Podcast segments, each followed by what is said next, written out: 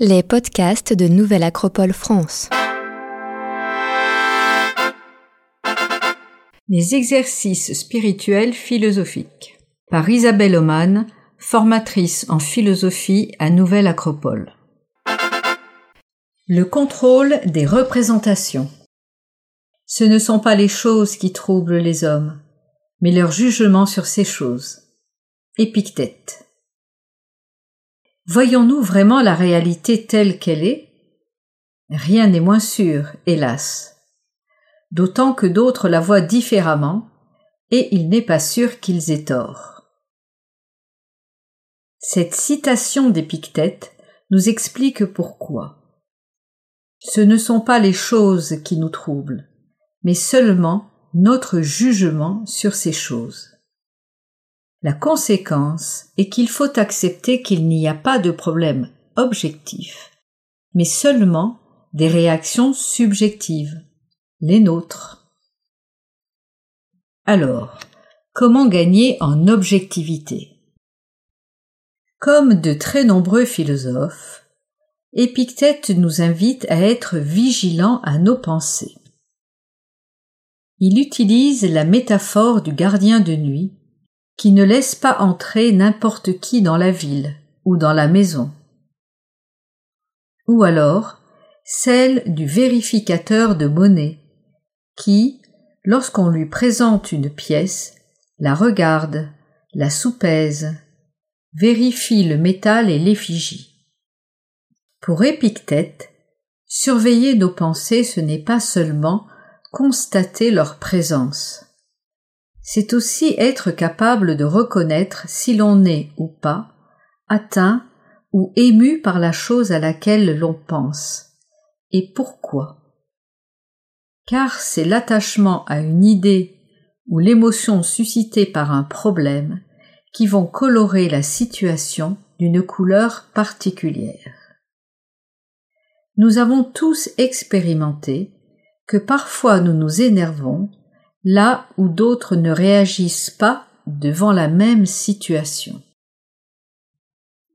Ayant repéré nos pensées, il faut donc s'entraîner à plus de détachement.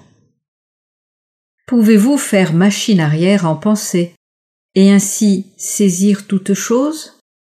Donner la vie et la nourrir, avoir sans posséder, agir sans attente, diriger sans essayer de contrôler, Voici la vertu suprême, nous exhorte Lao Tse. Dans ce sens, Épictète recommandait à ses élèves un exercice de contrôle des pensées. Il s'agissait de pratiquer l'application du critère ce qui dépend de nous et ce qui n'en dépend pas. Le père d'un tel l'a déshérité. Que t'en semble? Cela ne dépend pas de nous. Ce n'est pas un mal. Il s'en est affligé. Cela dépend de nous. C'est un mal. Il l'a vaillamment supporté. Cela dépend de nous. C'est un bien. De telles pratiques nous permettent de gagner de la distance vis-à-vis d'un certain nombre de problèmes. Cependant, prendre conscience de nos représentations mentales n'est pas suffisant pour complètement les contrôler.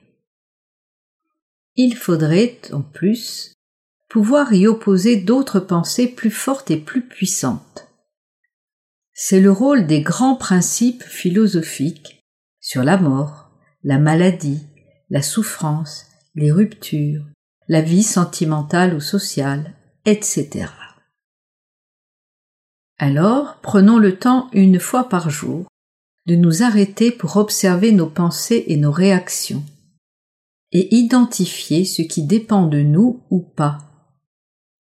Et, dans le même temps, cultivons la lecture quotidienne ou la mémorisation d'une phrase philosophique pour qu'elle soit, selon la métaphore de Plutarque, comme la voix du maître qui retentit quand apparaît l'agitation intérieure et qui sait la faire taire.